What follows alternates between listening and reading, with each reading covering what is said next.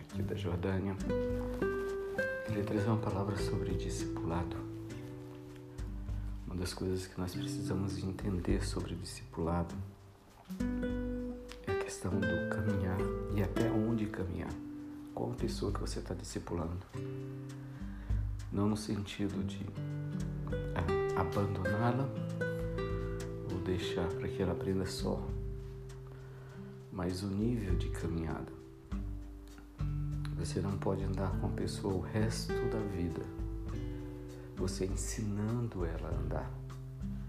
Você precisa entender e observar o aprendizado dessa pessoa.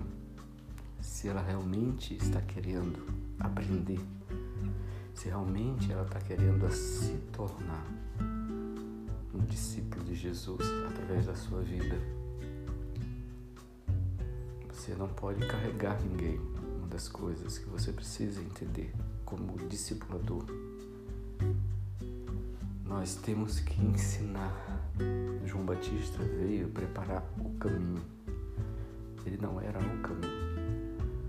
Assim como também você não é o caminho. Muitas das vezes nós nos colocamos como o caminho, somos a salvação daquela pessoa, como a única escolha dela e nós não somos. Nós somos simplesmente discípulos de Jesus também, carentes da mesma misericórdia, carentes das mesmas necessidades, porém que por entendimento, por submissão, por uma série de fatores nós nos tornamos discipuladores, nos tornamos pastores, nos tornamos mestres através da graça e da misericórdia de Deus. Mas eu não posso usar esse conhecimento ou essa autoridade que foi dada pelo Espírito Santo para me tornar caminho para aquela pessoa. Eu tenho que mostrar para ela o caminho. Andar junto. Carregar, não. Andar junto.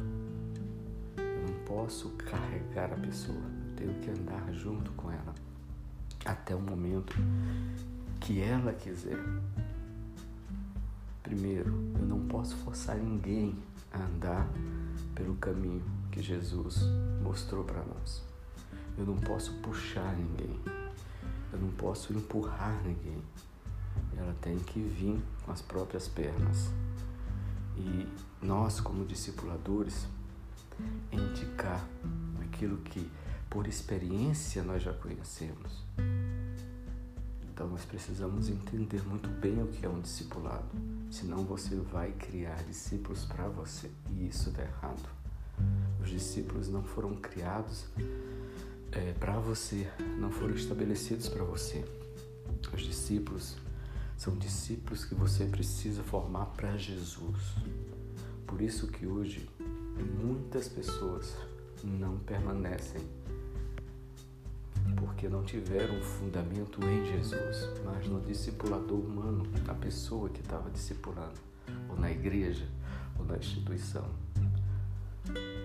Nós, como os pastores, como discipuladores, temos que mostrar sempre Jesus, nunca nós, porque somos falhos, somos pecadores e carecedores da mesma graça de Deus como qualquer pessoa.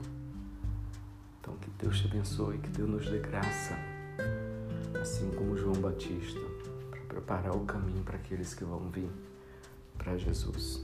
Deus te abençoe.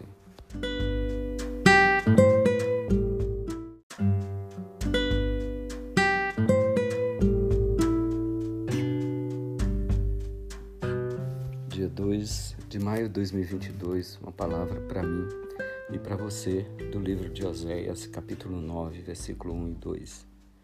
Não te alegres, ó Israel, não exultes, como os outros povos, pois pela tua fornicação abandonaste o teu Deus. Amaste a recompensa mais do que todas as eiras de trigo. A eira e o lagar não os alimentarão, e o vinho novo lhes faltará.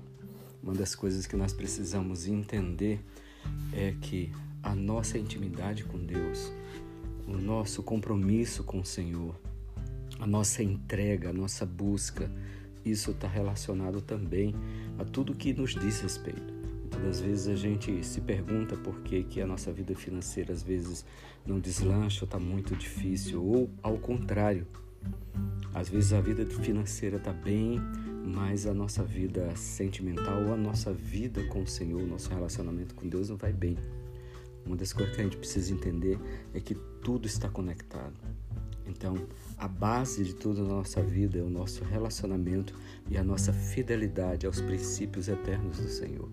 Através da fidelidade aos princípios eternos, a partir daí, ele começa a regar ou a irrigar da nossa vida, as áreas da nossa vida de todas as bênçãos. Que Deus te abençoe.